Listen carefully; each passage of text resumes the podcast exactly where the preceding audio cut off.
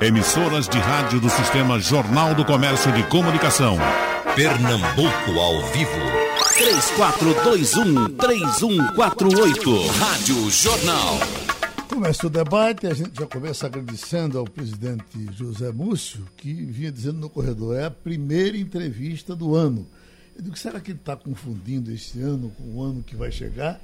Não, não está confundindo, né? Primeira do ano. Primeira Desde do que assumiu o tribunal, em 1 de janeiro, não dei entrevista para nenhum jornal do Brasil, eh, nenhuma rádio, nenhuma televisão. E estou começando por aqui, Que coisa. terminando o último dia do ano no seu programa. Muito obrigado. Um dia delicado como esse, sair do desculpa, porque afazeres. eu já tinha recebido um convite para vir aqui em outubro e eu não pude vir. A gente vinha lhe chamando há muito tempo, o tempo Eu todo. né? venho, mas me comprometi com a sua produção que em falando, o primeiro lugar seria aqui. Estou cumprindo hoje. Ótimo. E eu lhe pergunto, a sua vida tem sido só em Brasília como é que está Pernambuco na sua agenda? O senhor vem sempre aqui no fim de Tenho vivido em Brasília, assim, 60, 70 dias, aí às vezes a saudade dos netos aperta, venho vê-los aqui, da família, dos irmãos. E é, até ontem tinha minha mãe, hoje não tem mais, mas a família ficou aqui. Mas a, a tarefa da- de administrar o Tribunal de Contas é uma tarefa do dia a dia, de segunda a sexta. O senhor chorou uh, nesse fim de semana? Hã? Chorou? Quem perde a mãe chora todos os dias. Né? Disse que ontem eu vi uma frase, foi até o presidente Toffoli que mandou uma mensagem para mim, que a vida é feita de alegrias passageiras e tristezas inesquecíveis. Né? Tem certas coisas que você espera, mas que fica inesquecível. E- Era aguardado essa- esse, esse, esse desfecho? Era Ela- ela estava bem ela doente? já estava doente há alguns anos, estava Sofia de Alzheimer e estava já de, de uns 5, 6 anos a coisa se acentuou. E no domingo, assim, os filhos todos com ela, e ela foi apagando assim como uma vela e nos deixou. Vamos nós. Ministro, ah, ah, eu queria começar lhe perguntando sobre o financiamento público de campanha. Eu digo isso porque já lhe ouvi falando como era ser parlamentar e, e- e- e partir para pedir colaborações. Eh, era uma coisa meio constrangedora para pedir ajuda. Era constrangedora, humilhante, comprometedora. Agora eu lhe pergunto, é- esse assunto foi, foi bem discutido com a sociedade ou de repente chegou esse financiamento público e nós vamos pagar? A sociedade é, é, de alguma forma rejeita isso. Ela precisava ter sido mais convencida de que é importante? Na realidade, a sociedade ficou surpreendida com o valor, ou com os valores que foram discutidos, haviam pleitos até de valores bem mais elevados. De certa forma, já existia esse financiamento público de campanha, que é através dos partidos. Esse dinheiro vai para os partidos, agora o que precisa haver é que haja uma, uma fiscalização nos partidos da forma que se aplica isso, para que não surjam essas esse, esse monte de suspeita que está se tendo aí de laranja, de gente que entra só para justificar a despesa, de uns, qual é o critério de um receber mais que outro, são essas coisas que precisam ser claras. Eu acho que se as coisas forem claras, não é?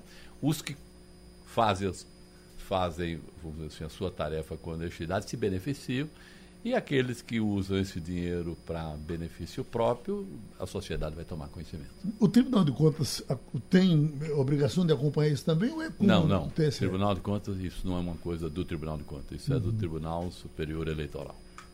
Doutora Priscila? Castilho queria perguntar primeiro, não? Não, você. Não posso. Mas eu tenho bem. Pegando esse, esse mote aí da- do financiamento, eu acho que realmente o cidadão ele despertou para algumas questões, ainda que ele não tenha um conhecimento muito claro da relação entre as coisas no Brasil. Né? Algumas contas não fecham. Na sua opinião, existe hoje um maior ativismo do cidadão no acompanhamento dos recursos públicos ou isso ainda é muito superficial, isso ainda está longe da realidade concreta? Priscila Pedro, eu queria começar dizendo o prazer de revê-la, de Fernando, né? de revê-los aqui no programa de geral. Eu acho que nós estamos vivendo um mundo que ninguém está preparado ainda para viver. Né? Aquele, aquele político, é, é, cientista político israelense, ele disse que com o advento das redes sociais, o discurso que elege não governa. não é? Eu sou de uma época que o cidadão votava em mim, no outro dia eu era estava eleito, ele ia para casa, eu só ia me encontrar com ele quando eu voltasse a mimoso, no termo geral, ou na próxima eleição. Hoje, cidadão vota em você, no outro dia ele está no seu WhatsApp cobrando o que você disse, o que não disse, como votou, como não votou. Eu experimento isso com, no Tribunal de Contas como ministro. Quer dizer, eu dou um voto lá no plenário na terça, na quarta-feira. Quando eu chego no gabinete, o WhatsApp, o cara já está dizendo porque é que eu votei, porque eu não dei satisfação, porque não era para votar assim. Então, eu acho que as futuras geração, gerações serão mais felizes que nós. Nós ainda temos resquícios de como vivíamos, dando pouca satisfação. Isso acontece com os poderes da República. As coisas ficaram claras. Nós não estávamos, por exemplo, a, você quer ver uma coisa? A lei da transparência é uma lei dificílima de. Você acha que ela deve ser para os outros. É como o bafômetro. Você adora quando tem um bafômetro na rua, desde que não lhe pegue. né? o, cara, lei, o brasileiro tem muito isso. É a favor de que se cumpra desde que ele passe a margem. Então, precisa muita coisa ainda vir às claras. Eu acho que nós estamos purificando a nossa democracia. É um dos regimes, é o melhor de se viver, mas é o mais difícil de ser honestamente executado. Mas eu acho que nós só temos ganho. A geração dos meus filhos vai viver melhor que, que, que eu e os meus netos estarão absolutamente adaptados. Agora, os partidos, você quer ver uma coisa? Nós elegemos um presidente da República que não tinha nem tempo, nem disse nada. Então a gente está todo surpreendido com as coisas que acontecem, mas ele voltou sem que ele se comprometesse com educação, com saúde, com segurança. Não estou questionando absolutamente nada. Estou vendo como é o novo modelo. E como é que ele se elegeu? Ele não tinha, ele estava num partido sem tempo de televisão. Aí o cara vai dar uma facada nele, ele passa a ter metade do noticiário do Brasil todos os dias antes da eleição. Horário nobre. Aí você tem, mas deixa ele falar. O médico está proibido de falar, porque senão não fica bom. É a democracia. Né? A gente tem que aceitar e que torcer que não hajam interrupções no processo democrático. Aquela história, não, vai ter impeachment, vai sair, vai... não, a gente tem que torcer para que dê certo. Isso é como você vir no avião, a aeromoça dizer que quem está no comando é um piloto que você não gosta e você torcer para ele fazer uma bobagem você dentro. Vamos deixar pousar, né? O pouso é a eleição. Quando chegar lá embaixo, diga, eu não quero esse piloto, eu vou mudar o piloto, eu quero um voo mais tranquilo, mais seguro e com quem eu gosto. Mas eu acho que o Brasil deu esse ano provas de robustez na, na, sua democracia. Nesses últimos anos nós temos passado por alguns sopapos políticos, mas o nosso, o nosso arcabouço democrático está mantido. O presidente Fernando Henrique chegou a falar ontem, dando a entender que a nossa democracia corre riscos, precisamos encontrar um, fazer um esforço para preservá-la. O senhor vê, vê desse jeito? Eu não vejo. Na realidade, essa, essa eleição foi um pouco. A, a, eleição de dois turnos tem uma coisa que precisa ser corrigida. Até Miro Teixeira deu uma ideia muito inteligente. Porque a eleição de dois turnos, você, quando chega num determinado momento da eleição, você tem duas, duas pessoas para você escolher.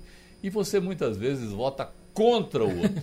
Uhum. O processo de escolha é injusto, porque você elege alguém porque votou contra o outro. Você quer ver um exemplo bem prático?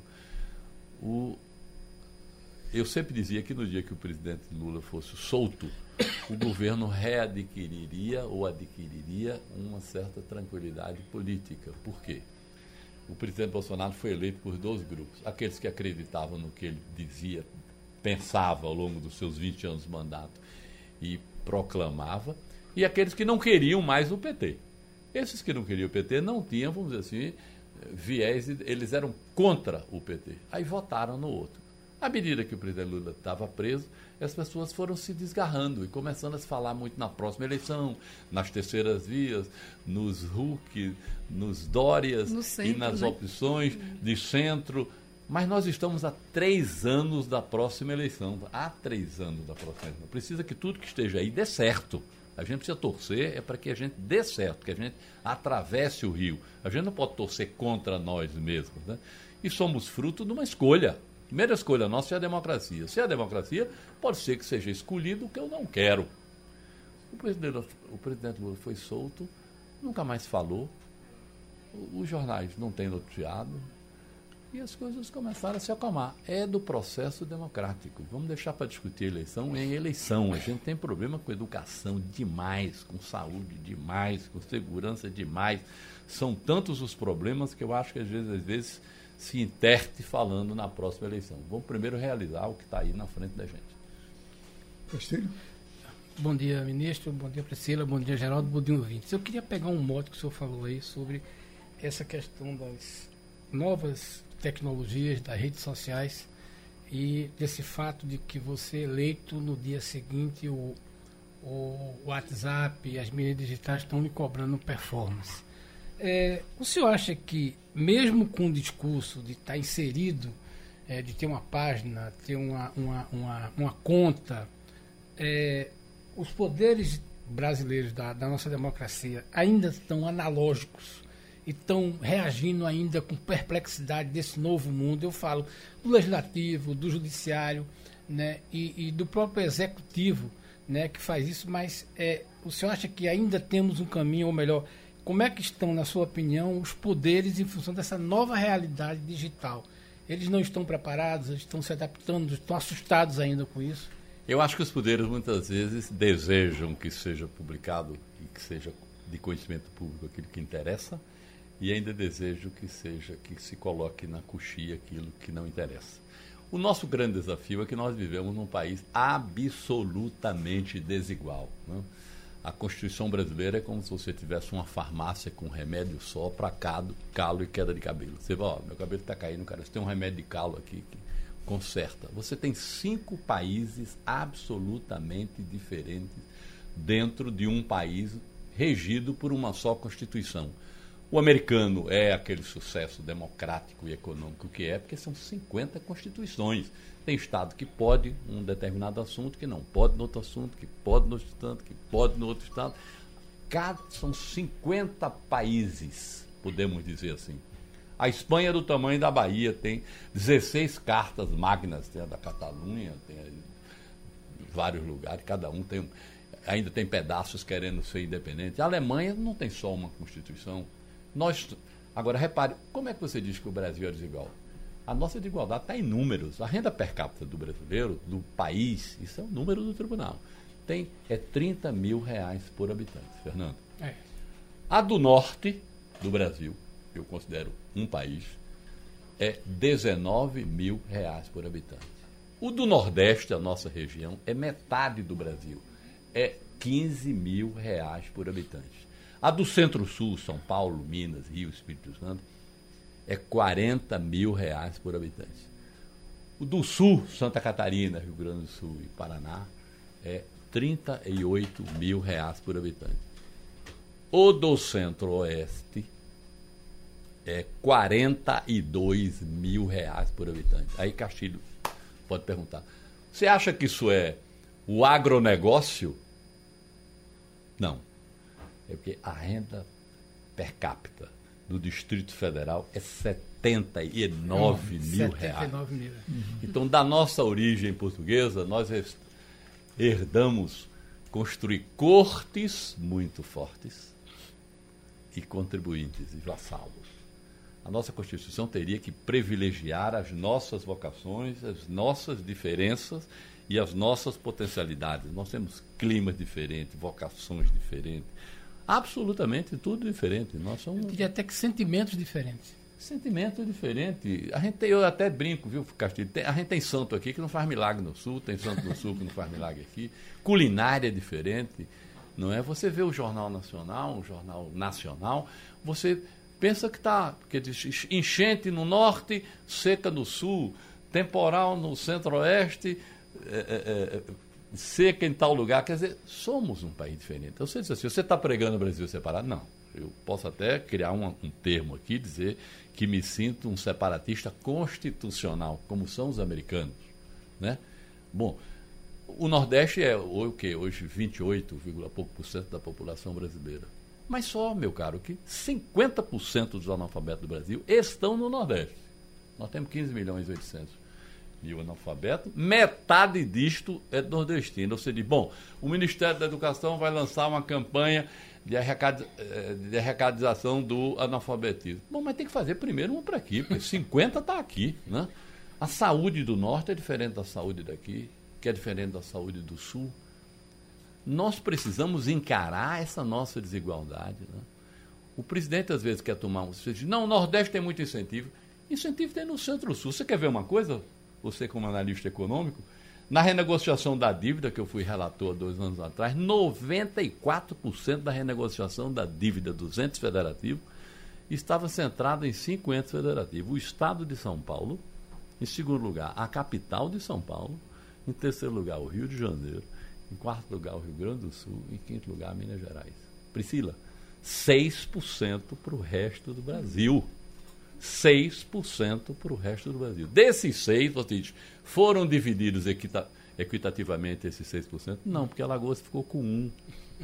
Tem estado aqui do Nordeste, amigo, aqui pertinho da gente, que é uma loucura o cara se eleger. Devia ser eleito governador quem perdesse. Ó, fulano, você perdeu, assuma lá, porque não tem dinheiro para pagar folha. Tem três, quatro folhas atrasadas. Então a gente fica com aquela ilusão eleitoral, aquela vitória eleitoral, os discursos de campanha que não podem ser materializados, porque na superávit, superávit tem absolutamente nada. O déficit fiscal brasileiro é gigantesco e dos estados não se fala. Eu vou te dar um dado horroroso. O Brasil tem 5.700 municípios, mais ou menos, 5.500 por aí. Só 46 tem renda acima de 50%. O resto vive de transferência. Uhum. Você diz, não, isso é coisa do nordestino? Não. Borá, um município de São Paulo, tem 812 habitantes. 812. Aí, esse, esse Borá tem prefeito, vice-prefeito, Câmara Municipal, Câmara de Vereadores. O governo agora está falando em, em, em, enfrentar esse problema. O senhor acha que Eu pode acho ser enfrentado? justíssimo. Eu acho que a gente tem que trabalhar com a, tem que fazer conta, botar no papel, não é só fazer discurso para que dê volta. Eu, às vezes, acho que é todo mundo jogando para a torcida e pouca gente jogando para o time. Uhum. Né? Não adianta a gente brigar pelo que não tem. Eu acho que a gente precisa começar a dizer, esse município é viável? Não. Como é que ele será viável? Né? Essa questão das vocações, por exemplo, você vê assim, a energia eólica, a energia eólica e solar. Devia haver um incentivo para o Nordeste, que é onde nós temos maior potencialidade, é, maiores índices solarimétricos, maior é, jazidas de vento. Né? Então, noutras regiões o jogo, noutras regiões isso, outras regiões aquilo. Mas a gente fica pensando na próxima eleição. Não posso isso porque vou contrariar isso. Não vou aquilo porque vou contrariar. É sempre o que vai dar voto a gente precisa começar a perseguir o que vai dar certo. Não adianta eu dizer que dei um murro em você, só que pegou na ponta da sua faca. Quem se furou fui eu. né? Uhum. Não, eu dei um murro na ponta da faca de Geraldo. Desse ponto de vista, ministro, qual é o papel das instituições, como o Tribunal de Contas, por exemplo, né? de trazer o debate, trazer a realidade das políticas públicas, fazer. Porque tem hoje no Brasil esse debate de as instituições estão funcionando. Então, isso é a solução do Há uma absoluta independência. Os part... Eu acho que o legislativo passa por maior ebulição, porque é uma crise de liderança partidária muito grande, viu, Priscila? Quando eu fui líder do, é, líder do governo e depois ministro que cuidava dessa parte política, era muito mais fácil do que hoje, porque nós negociávamos e tratávamos com as lideranças partidárias. Né?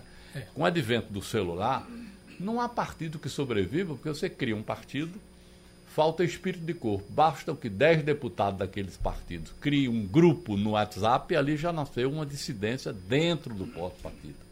E eu digo muito que briga na turma é pior do que briga de turma. Briga na turma é como briga de família. É dentro de casa. E você começa a enfraquecer e ninguém é líder e você começa a ter que negociar um por um. Cada deputado que vai falar comigo eu passo mais tempo no celular dele dando entrevista do que a gente tratando do motivo pelo que ele vai dar. Então a gente hoje vive. Numa live. É? Numa live. Numa live. A gente viu, ó, não, eu vou aí, o cara pergunta, o senhor vem aqui, aquela coisa toda. Agora, eu acho que as coisas estão mais transparentes. O Tribunal de Contas tem uma posição diferente, porque nós não somos um órgão de governo. Nós somos um órgão de Estado. Nós fazemos o link do governo que saiu, que são as obras que estão aí, com o governo que está, e faremos um link com o governo que virá. Né? Nós não temos. O Tribunal de Contas é, tem 2.600 funcionários, eu acho que não tem 10 que não são concursados. Vamos dizer 20 sobrando que não são concursados. Não é? Todo mundo é concursado, todo mundo estuda, todo mundo trabalha, todo mundo é pós-graduado. Não há partidarismo, nem viés ideológico, nem viés político. papel do Tribunal de Contas é como se fosse uma agência reguladora do dinheiro público, para que o governo que entra não para aquela obra que o outro governo justificou começar por promessas políticas. Eu já tive, esse ano mesmo, um rapaz aí de um órgão importante me procurou sabendo se podia parar a obra na metade para começar uma outra que ele achava mais importante. Eu disse, olha, é esse o papel do Tribunal. Essa obra começou porque nós aprovamos a justificativa da necessidade. E você só pode começar essa outra se você concluir a obra que você começou. É dinheiro público. Nessa questão de liderança, é, isso atrapalhou, porque, veja bem, na verdade é, é um debate interessante, porque, por exemplo, a partir do próprio é, é, partido do governo, né, que está rachado publicamente, mas essa é uma coisa que, é, quanto mais fracionada, mais acaba fortalecendo lideranças que, que aglutinam isso. Então, por exemplo, a gente viu nascer uma liderança muito forte do presidente da Câmara, né, que se, se sobrepõe sobre todas essas lideranças, mas é, ele hoje tem mais dificuldades de negociar do que certamente o, o antecessor, Olha, os antecessores com os líderes. Porque os líderes não têm fé de ofício mais, seria isso? Vem cá, exatamente por não ter líder. O papel do presidente da Câmara, aliás, Rodrigo Maia, nesta crise emergiu de forma absoluta. Ele tem feito um belíssimo trabalho, tem sido responsável, inclusive, pela governabilidade, porque o presidente falou muito, comprometeu-se muito de não fazer política da forma tradicional. Né? Uhum. É, o, o, o legislativo é como parente, você pode não gostar, mas tem que conviver. Chega no Natal, ceia, chega no Ano Novo, abraço. Você tem os que gostam, tem os que não gostam, tem os que são bem intencionados, tem os que são mal intencionados. Há corporativismo nos poderes, né? Há um grande corporativismo nos poderes. Eu acho que, meu, se você disser assim, qual é o maior medo que você tem de 2020? É, quer dizer, medo não é a palavra. Qual é a maior preocupação? É quem vai para o lugar de Rodrigo. né? Porque na hora que o presidente disse assim, eu não quero fazer política da fórmula convencional, ele no final teve que se abraçar com algumas práticas bem antigas. Né? Não havia viés político, não havia um objetivo, um programa de governo. Na realidade, nós temos sobrevivido vamos dizer assim, das coisas que acontecem todo dia. As crises têm Cada dia um dia, um dia Cada vivido. dia uma crise, cada dia uma solução. Aquela reforma da Previdência, da Previdência foi uma coisa emblemática, extremamente emblemática. Tem, tem gente que achava assim, eu estou desempregado, se aprovar a reforma da Previdência, o meu emprego virá. Tem um conjunto de reformas que estão aí pela frente, que nós precisamos enfrentar a reforma tributária precisa se enfrentar. Isso que o Geraldo falou da questão dos municípios, do Pacto Federativo. É urgentíssimo se discutir o Pacto Federativo brasileiro. Né? A viabilidade ou a inviabilidade de alguns municípios, o, a, a, o tratamento diferente para as regiões brasileiras, porque senão nós vamos continuar nesse improviso e botando os problemas embaixo do tapete e daqui a pouco a gente vai precisar fazer escada para subir no tapete. Seguimos com o presidente do Tribunal de Contas da União. Ministro, o senhor terminou deixando espaço para a gente falar um pouco mais desse custo Brasil, né? O senhor acha que os municípios podem ser coligados quando forem ineficientes? É, tem propostas, inclusive para redução do parlamento. Seria uma das saídas? Deixa eu fazer uma conta para você. Nós temos 511 deputados e 81 senadores. Né? Eu acho que todos os poderes precisavam dar uma contribuição é, para diminuir o custo da máquina pública. Não é? Porque nós temos vícios de nascimento. Não podia faltar dinheiro na coroa, aumentava o imposto.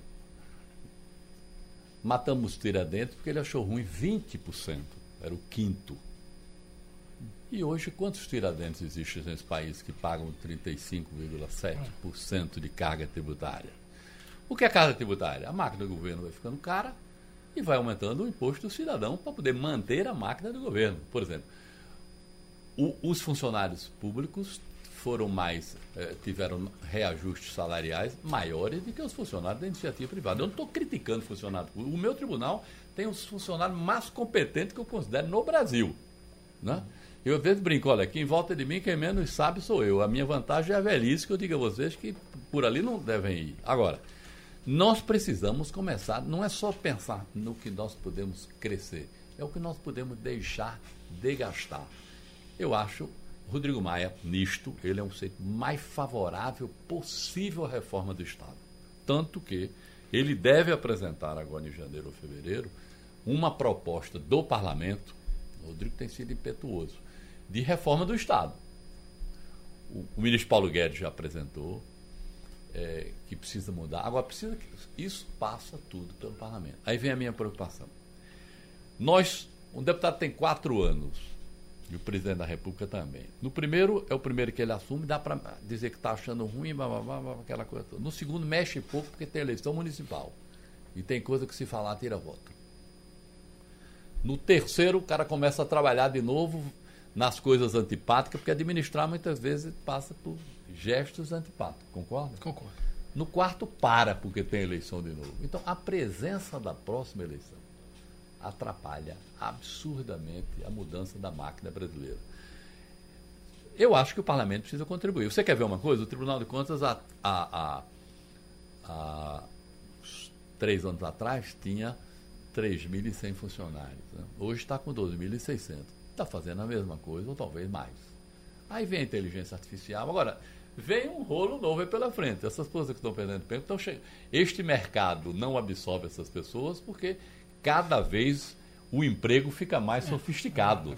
Né? A inteligência artificial está tirando o emprego, as pessoas começam. O analfabeto hoje não é um cara que não lê, é o que não opera bem um computador, é que não sabe, é, é, que não está preparado para essa tecnologia toda que está vindo por aí. De maneira que eu acho que o parlamento pode contribuir, uhum. Câmara e Senado. Você se. Você, eu não estou propondo, estou só uhum. fazendo uma conta, porque eu fiz, quando eu era deputado, propus a gente acabar com todos os vice. O vice era um carro, na época que não tinha internet, que você ia ao Rio de Janeiro, pegava um navio, passava 10 dias indo, 10 dias trabalhando lá, 10 dias voltando, passava um mês fora. O governador hoje sai daqui, assina um contrato em Washington num dia, pega no mesmo dia um avião e volta. Então, a figura do vice é só uma composição política. Podia ser o vice-governador, presidente da Assembleia, o vice-prefeito, presidente da Câmara, o vice-presidente da República, o presidente. Eu queria ah, pegar. Se diga. Deputado, você poderia dar uma contribuição ao erário público, tirando X deputados de cada estado, fazendo um novo pacto no dia que você tirar 3 de cada estado multiplicado por 27, dá 81. 81 é o número de senadores. Você faz uma economia de um senado, é. porque não é um salário. Né? É o entorno. É. é o entorno. Agora, a gente tem que respeitar muito, não sou desse poder, já passei por lá. Você, você pode, por que está falando isso agora? Tô porque eu, eu apresentei como deputado este projeto quando estava lá. Né? Até um, um jornal importante aí me pro, propôs até que eu fosse para o Conselho de Ética. Mas eu acho que precisa se fazer alguma coisa para baratear e diminuir a máquina pública. Queria... O Brasil será maior no dia que a máquina pública for menor. Eu queria pegar esse monte aí, porque é uma coisa que eu sempre falo na coluna e venho debatendo, inclusive aqui, é que nós temos hoje um Estado, principalmente é, os poderes grandes, porque na Constituição de 88 nós fomos generosos nas verbas que nós destinamos aos, aos poderes. Então, por exemplo, vou pegar isso. É, é, o, o, o, legislativo, né, tribunais de contas e Ministério Público tiveram suas verbas definidas, é. certo? O que nós acompanhamos depois de 30 anos é a é, é, prioridade absoluta na questão no, no, no, no judiciário e no, no, Ministério Público do salário. Então, o comprometimento do salário foi lá para cima, por quê? Porque havia o, dinheiro chega todo mês, o do décimo chega todo mês e houve a coisa. No, no... Esse não pode faltar. Aí, resultado. Se esse tiver não pode ameaçado, faltar, ameaçado faltar, aumenta seu aumenta imposto. Veja bem, talvez não esteja na hora da gente redefinir esses percentuais. Há porque, quanto, Fernando, há quantos anos você usa o celular? Há quantos anos a gente usa o celular, Geraldo? Uhum. 15 anos. Mas... 15 anos? É. é. Qual é a idade da nossa Constituição? 30. Tá então, então veja bem, eu acho que precisa conversar, por exemplo, por que, que o Executivo tem que mandar todo dia, todo dia 20, né, o duodécimo para os poderes. Olha, o, o, servidor do Executivo que trabalha recebe no dia 5. Os outros poderes recebem antes. Mas veja bem, eu acho que talvez não seja na hora da gente repensar esses percentuais, porque veja bem, quanto mais dinheiro você botar lá, a, a, o dilema vai ser o seguinte: eu não posso devolver. Então a contribuição que eu acho é o seguinte: a gente gasta 9 bilhões com o Congresso. Será que custa esse. Dá pra, será que não, é, o dinheiro está suficiente? Olha, eu digo assim, agora que todo mundo está participando. né? não é hora da gente falar tá de percentual? de mais de 70 anos. Agora que a gente, que a sociedade está participando, que todo cara todo dia manda um WhatsApp para você, o cara que não conhece, chega, você chega no restaurante, todo mundo ficou igual. Está na hora da gente discutir. Eu acho que a nossa Constituição está velha, não é?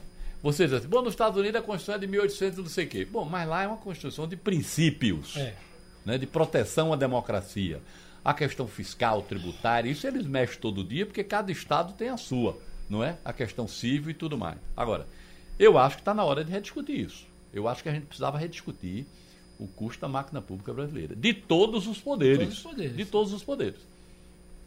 A, a nossa pergunta também de, de bastidores aqui, está na hora de perguntar sobre ela. Eu falei inicialmente sobre a credibilidade das instituições, né, todo esse debate. É inevitável a gente perguntar sobre essa relação, a contribuição que o Tribunal de Contas da União deu no processo da Operação Lava Jato, né, que talvez represente simbolicamente a grande agenda do eleitorado brasileiro em relação ao combate à corrupção. Né? Então, Minha querida, eu se. é, com toda a informalidade, se fosse definir a nossa tarefa principal, digo que o Tribunal de Contas da União é uma delegacia de grandes furtos. né? Os nossos meliantes nunca levaram uma bicicleta, não levaram um Essa é celular. uma frase nunca- ótima, né? É ponte, viaduto, porto, aeroporto, estrada. Na realidade, nós cumprimos o que manda a lei. O Tribunal de Contas é uma ferramenta que o Congresso criou. Muitas vezes nós brigamos por leis que não gostamos e torcemos que elas acabem, mas nós não somos legisladores, nós cumprimos a lei, somos fiscais. Somos, você existe dois modelos de fiscalização. Tem as controladorias, que têm poder político, e tem os tribunais, que não têm poder político.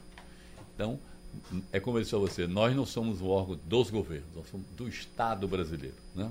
Você pode até discutir. Você acha que devia ter mandato, ministro, essa discussão toda já se discute no mundo, a vitaliciedade dos cargos de ministro. Porque o mundo ficou muito acelerado com o advento da, da inteligência artificial. Mas são tudo matéria de Constituição, como disse Castilho aqui. O Tribunal de Contas foi quem primeiro, lá atrás, eu não estava nem lá ainda, deu sinais para o Supremo que estava havendo problema de sobrepreços exagerados na Petrobras. Para o, tribunal, para os, o STF. Disseram que era uma diga do tribunal, que o tribunal estava implicando, e tudo que o tribunal mandou dizer ao Supremo, depois começaram com as delações, porque se, se não houvesse essas delações, se fosse no sistema tradicional da política, de- do processo investigatório, da testemunha, quem falou, traga testemunha a favor, traga testemunha a favor. Foi todo mundo, todo mundo entregou-se e entregou um monte de gente. A discussão é, será que entre- todo mundo que foi entregue é responsável ou alguém entregou alguém por vingança ou entregou alguém para se livrar? Eu acho que o Brasil experimentou uma fase nova que nós não vimos alguns anos atrás. Poderosos foram para a cadeia. né? Nunca mais saiu uma coluna no jornal. Fulano foi preso porque roubou uma bicicleta, foi preso porque roubou uma galinha. Não. Fulano foi preso porque ganhou tantos milhões. Confessou que ganhou tantos milhões. Agora, Devolveu. devolveu tantos milhões e ainda tem gente questionando se houve desvio ou não, se o cara devolveu. Agora você pode diz- dizer, questionar o seguinte: será que ele devolveu tudo? Ou ele deixou uma poupança para ele viver fora daqui, porque ele saiu tatuado no seu conceito? Né? Eu acho que na- já que nós escancaramos essas coisas todas, devia ir a fundo, a gente devia refundar os nossos, a- a- essas questões, para que nós construíssemos um país limpo. Não é? Eu tenho muito medo apenas dessas acusações, é quando você. A pessoa vive muito na vida pública de conceito e prestígio. Prestígio é uma coisa que você tem e deixa de ter. Conceito é um bem tão pessoal que você não deixa nem para seu filho. É seu mesmo. Quando você morre, vai o conceito com você. O grande problema dessas relações é que muitas vezes você tatuou alguns conceitos, né? que depois foi esclarecido, mas ficou tatuado. Eu me lembro da história de Ibsen Pinheiro, que saiu por conta de um recibo de uma rural, né? que um determinado jornalista conhecido de todos nós aqui disse que ele tinha feito. O homem foi caçado, acabou-se, mulher endoidou, morreu filho, diabo. 20 anos depois, o jornalista contou que não tinha falado a verdade mas o conceito dele estava tatuado. Ficou Ibsen Pinheiro do escândalo do, dos anões do orçamento. Lembra disso, Castilho? É. Tatuou. Agora, eu acho que é o preço que você paga. Não se faz uma revolução sem vítimas. Não se faz uma revolução sem vítimas. Eu acho que as próximas eleições serão depuratórias. Nós vamos passar por um processo de depuração. Os partidos vão ter que se reinventar, criar vi- viés ideológico, que a gente não sabe mais quem é de esquerda, de direita, reformista, absolutamente nada. O discurso começou a ser uma coisa muito pessoal. Às vezes o deputado defende uma coisa que o partido dele não defende. Essas coisas vão precisar ser alinhadas. Essas próximas eleições municipais já vão nos dar respostas o, o- o- É, desses dois primeiros anos que nós vivemos, né? o estilo Bolsonaro, esse discurso revisionista, se a gente vai continuar propondo executivos que revisem o passado, mas sem propostas para frente. Vocês assim, qual é a... Tem proposta na área da saúde? Não, tem proposta. Por enquanto nós estamos atrás de quem errou, mas está na hora da gente começar a procurar quem vai consertar. Né? É quem errou. Quem roubou no judiciário, quem roubou no legislativo, quem roubou no executivo, quem ah, muito bem. Vamos continuar procurando, devemos continuar, mas precisamos começar a procurar quem saiba consertar. Isso eu acho importante. Obras inacabadas? É, eu queria perguntar o seguinte: é verdade que o Tribunal de Contas está parando obra por aí? Porque o pessoal diz assim. Foi obra porque é, é, a obra foi paralisada porque o Tribunal de Contas é, chegou aqui e mandou parar porque estava tudo errado. 14 mil obras são paralisadas no Brasil. Esse levantamento 14 14, 14 mil. Por conta dos tribunais de contas estaduais e da União, somente 3%. Aliás, não é nem 3%, é 2,8%. Agora, o tribunal ficava calado, não dizia que não era por conta dele. Desse chegou lá um, o governador Ronaldo Caiado, o governador. é, é, esqueci, não, esqueci o nome dele, de Minas Gerais, e Azambuja, do Mato Grosso do Sul, falando sobre uma determinada estrada que estava parada por conta do Tribunal do Contas. Aí, e foi lá com o Tarcísio, que é ministro de Infraestrutura, que era o ex-presidente do DENIT. Quando chegou lá, tudo brabo, danado, o tribunal parou, parou, disse essa obra está parada há um ano por conta do DENIT. Está aqui o ofício do Tribunal de Contas dizendo que havia um erro no projeto, está lá e foi. O ministro estava na sala. E eu disse, você era o presidente quando eu mandei. E o novo não respondeu. No dia que chegar, a gente libera. Agora, pre- os gestores públicos aproveitavam essa desculpa de que parou, porque não tinha dinheiro para fazer, porque o que não tem no Brasil hoje mesmo, amigo, é dinheiro. Só tem dinheiro para pagar folha. Folha. É por isso que a gente vive cascavilhando o passado. Ninguém fala em quem está construindo o Brasil. Né? Não, é fulano, é cascavilhando. A gente vive duas coisas.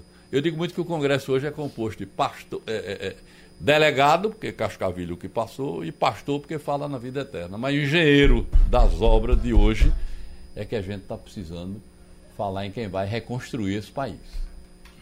Falta engenheiro no Congresso.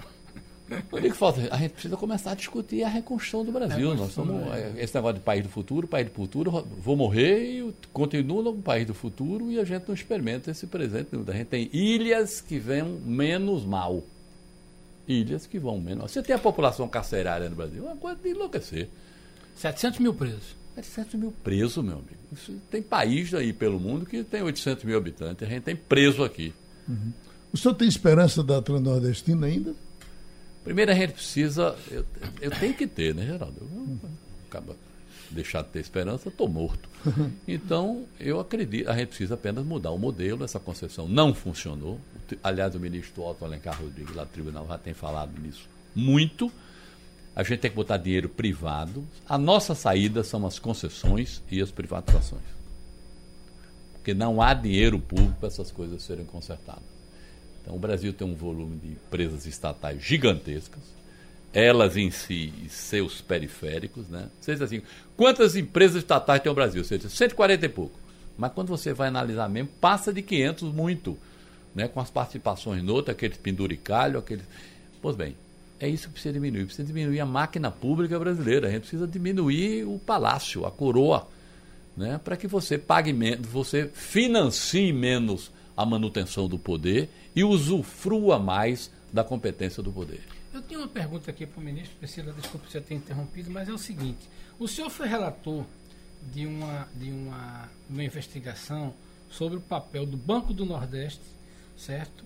E a Sudene. Na verdade, uma superposição do Banco Nordeste que praticamente assumiu o, a gestão dos fundos e uma neutralização da Sudene. Teve alguma consequência daquela, daquela, daquela exigência? A, a Sudene tem condições de voltar a ter uma participação melhor, porque, como se diz, entregou os fundos ao banco e o banco começou a agir como um banco comercial. O senhor foi muito duro na sua, na sua, no seu voto. Deixa eu é falar que... uma coisa, ó, Caxias. Você sabe que o Tribunal de Contas tem uma coisa: é, nenhum ministro pode dar voto político. Deixa eu lhe contar como funciona a estrutura. Quando eu cheguei lá no Tribunal de Contas, fui, eu fui um escolhido pelo presidente da República para ir para lá. Né? Aí o pessoal não vai ter comprometimento com quem indicou. O Tribunal de Contas funciona da, da seguinte maneira. A gente tem a estrutura técnica do tribunal, onde faz a análise técnica, onde estão todos os auditores, é gente do altíssimo nível. Você, no gabinete, tem 20 técnicos que dão apoio a, a cada ministro, mas esses 20 técnicos são tirados da área técnica, são do tribunal. E você tem um Ministério Público de Contas dentro do tribunal. Quando o processo chega na minha mesa, tem o parecer da, da área técnica e o parecer do Ministério Público. Eu, para dizer não aquilo, eu respondo com o meu CPF.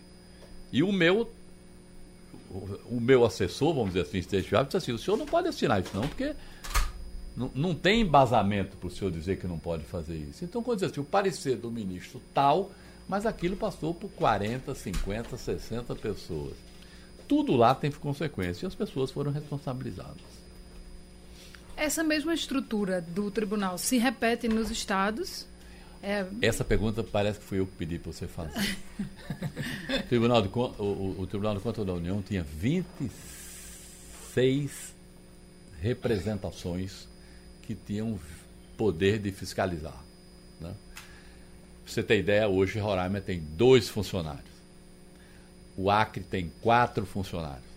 Então eu só podia mandar, quer dizer, o tribunal só podia mandar para Roraima processos que dois funcionários fizessem. Só podia mandar para é, o Acre processos que quatro funcionários fizessem. Nós copiamos um modelo que tem nos Estados Unidos, no GAL, que é o órgão de controle americano, que tem uma eficiência fantástica. Tudo é centralizado no mesmo lugar. Então nós conseguimos fazer o que? Nós não mexemos com ninguém. Todas as pessoas que estavam nos seus lugares ficaram morando na mesma rua, os filhos trabalhando nos mesmos lugares. Apenas nós tiramos o poder político de gestão de cada estado. Então, hoje, um funcionário de Roraima, que estava lá de braço cruzado, porque não tinha o que fazer, porque não tinha processo para duas pessoas, ele às 9 horas da manhã entra no computador dele, conecta com o chefe dele que está em Brasília, e ele está participando de alguma auditoria que não é em Roraima, pode ser em Pernambuco, pode ser no Rio Grande do Sul, pode ser no Tocantins. Então, com teletrabalho, nós conseguimos, com 500 funcionários a menos, a eficiência do tribunal chegar perto de 30% a mais. Você diz assim, foi invenção? Não. Foi uma cópia de quem estava indo melhor que nós. Nós estamos com 500 pessoas a menos, com essa, pre... essa antecipação das, das aposentadorias. Muita gente boa saiu de lá, mas nós estamos dando conta do trabalho. E todos estão trabalhando. Né? Tem processo de auditoria, que tem um cara de Tocantins, tem um cara de São Paulo, tem um cara do Acre, tem um cara de Rondônia, Estão todos trabalhando. Ou seja, diminuiu-se a máquina do Tribunal de Contas. É isso que eu acho que vai ter que acontecer com a máquina o, pública. O Tribunal de Contas, eh, os tribunais estaduais devem alguma satisfação ao Tribunal de Contas? Nenhuma, nenhuma, nenhuma. O, há um projeto em curso, de autoria aí do ministro Paulo Guedes, quer dizer, do Executivo, que eles querem que o Tribunal de Contas da União, pelo menos no quesito da lei de responsabilidade fiscal, o cumprimento das matérias constitucionais, dos preceitos constitucionais que o Tribunal de Contas, eu não gosto dessa palavra, fiscalize. Eu prefiro que orientem, que a gente tenha alguma ingerência para que cada tribunal não tenha uma política que os governadores reclamam quando assumem. Ministro, a economia do Brasil está indo bem? Rapaz, os índices começam a dizer que sim. Se você me perguntar assim, o que foi que houve? Eu não sei. Mas começou-se a reinvestir no país, nós crescemos mais do que estava previsto, eu tenho conversado com alguns empresários. Esse essa, esse juro que baixou, está desestimulando você ter dinheiro aplicado em banco e vorar, voltar a gerar emprego. O que a gente precisa no Brasil é gerar emprego. 12 milhões de brasileiros estão desempregados. Certo? Quando eu, eu, vejo um amigo dizer assim, vou morar em Portugal porque lá está tranquilo. Eu disse, rapaz, nós somos tão grandes que a população de Portugal é menor do que o número de desempregados. A gente precisa resolver aqui. Então, voltou-se a investir, a indústria automobilística está produzindo mais, o comércio nesse Natal vendeu mais. Nós estamos terminando esse ano com um clima de otimismo que não experimentávamos há muito tempo. Todos nós precisamos contribuir, precisa acabar com essa história que não gosta fulano. A gente pode gostar ou não gostar de quem está no comando, do piloto do avião. Mas a gente tem que torcer que ele faça um bom voo, porque nós estamos todos entrelaçados num destino só. Eu acho que nós vamos, nós pelo menos voltamos a ter esperança. Da última vez que o senhor passou por aqui, o ministro Sérgio, Sérgio Moro não era ministro ainda, foi muito citado a eficiência dele na Lava Jato. O senhor mantém o mesmo conceito que tinha do ministro Sérgio Moro? Deixa eu lhe contar, ele é um homem bem intencionado. Evidentemente, ele acha, aonde ele estava, com as ferramentas que ele usava, ele tinha mais eficiência do que aonde ele está. Uhum ele hoje precisa da anuência de pessoas que ele pôs em processo. Ele hoje precisa do amém de algumas pessoas que ele julgou suspeitas. A máquina pública, o grande problema é o seguinte: eu digo sempre que nós fizemos a Constituição de 88 pensando no regime, temos outro hoje. O Congresso tem poder demais e pouca responsabilidade. O Executivo tem responsabilidade demais e poder de menos. Tudo passa pelo legislativo, mas isso é da democracia. Acho que o grande investimento é a gente, nas próximas eleições, investir aí num Congresso responsável, proativo, propositivo, com comprometimentos e prestação de contas. A gente tem que usar esse bendito celular e WhatsApp para botar os arqueólogos para procurar ruínas do nosso passado político, mas procurar também os engenheiros de um novo tempo. Os sonhos políticos de José Múcio se acabam com o Tribunal de Contas ou continuam existindo? Não, primeiro, para eu poder sonhar com outra coisa que não seja o tribunal, eu preciso sair de lá. Eu vou fazer minha última pergunta, que é sobre a nova política. A gente pode dizer que no Brasil a gente vive uma nova política? O mundo vive um novo momento. Todo mundo participa de absolutamente tudo. Não é? Antigamente só quem dava notícia era você, jornalista. Hoje a gente. Humberto Eco, famoso é, escritor italiano, ele tinha uma frase que eu gostava muito, que ele dizia que a, a rede social deu voz aos idiotas. Né? Você, hoje, qualquer, bota, qualquer cidadão bota uma frase no celular e até que se descubra que aquilo é uma fake news, você já contaminou o mundo. Né? Eu digo muito, a gente só vai saber o que é fake news ou não no juízo final, né? Você já pensou se só entra fulano, só entra Beltrano. Aí é que a gente vai saber se é fake news ou não. Mas até lá a gente tem que conviver com isso. Eu só tenho uma pergunta, o seguinte, o senhor é otimista com, com 2020 é, é, nessa questão da política, da, da, da, primeiro ano que foi tumultuado, ele tende a baixar um pouquinho, a gente... Priscila tem falado muito de que as pessoas começam a pensar é, no, no, caminho em direção ao centro. É isso o senhor pensa também assim? Olha, esse primeiro ano, eu vi isso de alguém aí essa semana. Esse primeiro ano, a, a, a política puxou a economia. Essa reforma da Previdência, da Previdência foi muito mais uma sinalização política do que uma coisa efetiva para a retomada do crescimento. Com esse otimismo que Geraldo falou aqui agora, desse final de ano, eu acho que nesse segundo ano a economia vai puxar a política. Né? A reforma que foi feita por um discurso político, que foi a da Previdência, as outras terão continuidade com esse otimismo econômico que nós estamos fechando o ano. Ainda ontem, um importantíssimo empresário brasileiro ligou para mim falando, animado aí com um candidato, essa coisa, um outro candidato que ele está trabalhando e fazendo palestra, essa coisa toda. Eu disse, e aí, você está animado? Ele estou. Agora, se a economia entrosar, eu saio de onde estou e quero que a economia entrose. Quer dizer, tem lugares que a política puxa a economia, tem lugares que a economia puxa a política. Vargalhosa dizia que quanto mais pobres for a região, mais importância se dá à eleição. A gente fica pensando em voto, voto, eleição, voto. Você não sabe o nome de um político americano, fora o presidente da República. Né? porque lá a economia puxa a política. O Trump faz aquelas doidices todas, mas a economia está bombando. A gente aqui depende da política, principalmente das regiões mais pobres, para continuar existindo. Ministro Zé Múcio, muito obrigado. Foi muito bom tê-lo aqui. Volto mais vezes. Um bom ano para você. Eu, inclusive, para fazer um dia aquele programa Zé Múcio, falando das coisas de Zé Múcio, você precisa abrir uma mala que ele tem, é, é. quando ele bota filosofia de para-choque, comentário de Matuto, que é uma coisa fabulosa. E ainda toca violão. Sim. Eu, eu, dei uma parada agora, o violão está meio de recesso. Muito obrigado, viu? Um grande abraço, um feliz ano novo para vocês e para os ouvintes. Sugestão ou comentário sobre o programa que você acaba de ouvir, envie para o e-mail ouvinte@radiojornal.com.br ou para o endereço Rua do Lima 250, Santo Amaro, Recife, Pernambuco.